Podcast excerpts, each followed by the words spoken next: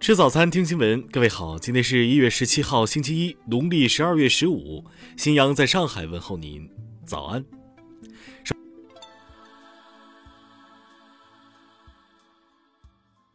首先来关注头条消息。一月十六号晚，电视专题片《零容忍》第二集《打虎拍蝇》在总台央视综合频道播出。片中曝光了甘肃省永登县低保办原主任赵永莲。任职期间，将敛财黑手伸向多家贫困户，严重侵害困难群众利益的典型案件。据受害人之一汪子强介绍，二零一六年，其女儿汪涛身患骨癌，先后住院十七次，花光了家中积蓄，还欠下了债。女儿继续化疗还需要花钱，于是进行了大病救助申请。拥有审批权的赵永莲向汪子强索取了四点五万元打点费、七点三万元救助款，汪家只拿到了两万八。经查实，赵永莲从十三名受害人手里共计非法索取五十五万多元。据悉，赵永莲骗取的这些钱正是全扔在了麻将桌上。二零一九年十一月，赵永莲被判处有期徒刑三年六个月，并处罚金十万元。听新闻早餐知天下大事。十六号，深圳市新增两例奥密克戎确诊病例。其中一例基因测序结果为奥密克戎变异株，是一起新的独立疫情。十五号，河南禹州完成第十一轮全员核酸检测，一百余万人检测结果全部为阴性，实现社会面零新增。十二号，郑州市新冠肺炎疫情防控指挥部办公室披露的一起确诊病例引发关注。据通报，当地九十六号病例在连续七天七次核酸检测后才最终确诊。十四号，江苏省通过了新制定的《江苏省公共交通治安管理条例》，重点关注了新业态中的治安管理问题，要求网约车经营者实施安全风险预警。一月十六号十六点十五分，在台湾花莲县海域发生四点九级地震，震源深度三十千米。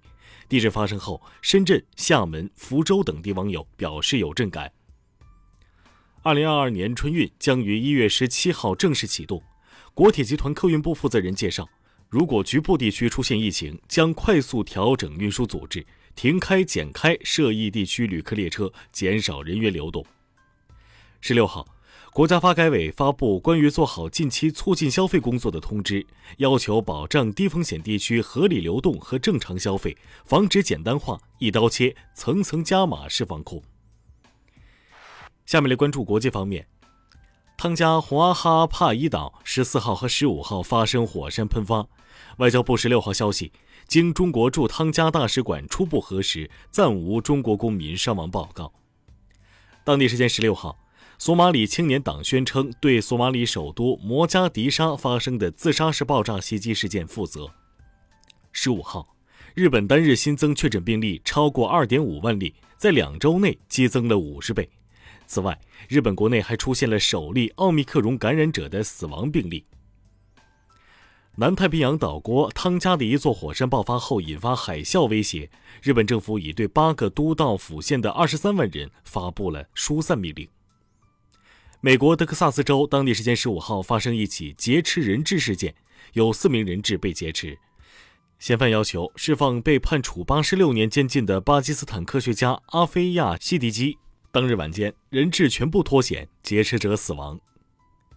当地时间十四号，美国多个城市发生学生罢课抗议，表达对新冠疫情肆虐中线下授课条件的不满，要求线上教学，并敦促当地政府采取切实措施，减少新冠病毒在校园中的传播。据美媒报道。一名四十岁亚裔女子，当地时间一月十五号上午，在纽约时代广场地铁站被一男子推下轨道。事发时，列车正在进站，而该女子被撞，当场身亡。巴西一家民调机构十五号公布调查数据显示，从二零二零年二月以来，近四千两百万十六岁及以上的巴西人或确诊感染新冠肺炎，这一数字几乎是官方统计结果的两倍。下面来关注社会民生。曾参演热播剧集《我的秘密花园》出名的中国台湾女艺人梁又琳，近日通过社交媒体披露自己已随丈夫赵锦涛定居大陆杭州，引发媒体关注。十四号，云南昭通镇雄县旧府街道办事处松林湾村以头河村七十九岁老人赵明文走失已近一个月，其患有阿尔兹海默症，家属发动了上百人四处寻找，仍无果，悬赏三万征线索。十六号，被指强奸女学生、申诉四十三年的汪康夫称，一周前因心脏病住院，被下病危通知书。虽抢救回来，但感觉时日无多，至今没查到证据，希望尽快查明真相。经历五十小时封闭后，一月十五号，上海环球港解封，有网友在社交平台上发出视频，视频中每个人从环球港离开时都拿着一束鲜花。近日，蒋女士购买了重庆小天鹅集团的火锅底料，打开后发现底料里有一根塑料袋，便拍视频发到网上。当晚。自称是品牌方的人联系到蒋女士，威胁其删除视频。下面来关注文化体育。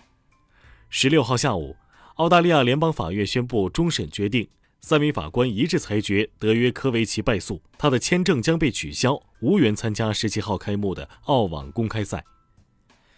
香港特区行政长官林郑月娥十六号祝贺香港花剑运动员张家朗在花剑世界杯巴黎站夺冠。十五号晚。中国女足国家队从上海出发，乘坐包机前往孟买参加2022亚足联印度女足亚洲杯。二十号，中国女足将在首场比赛迎战中国台北队。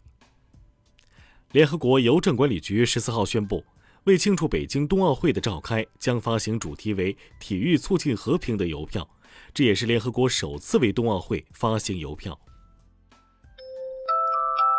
以上就是今天新闻早餐的全部内容。如果您觉得节目不错，请点击再看按钮。咱们明天不见不散。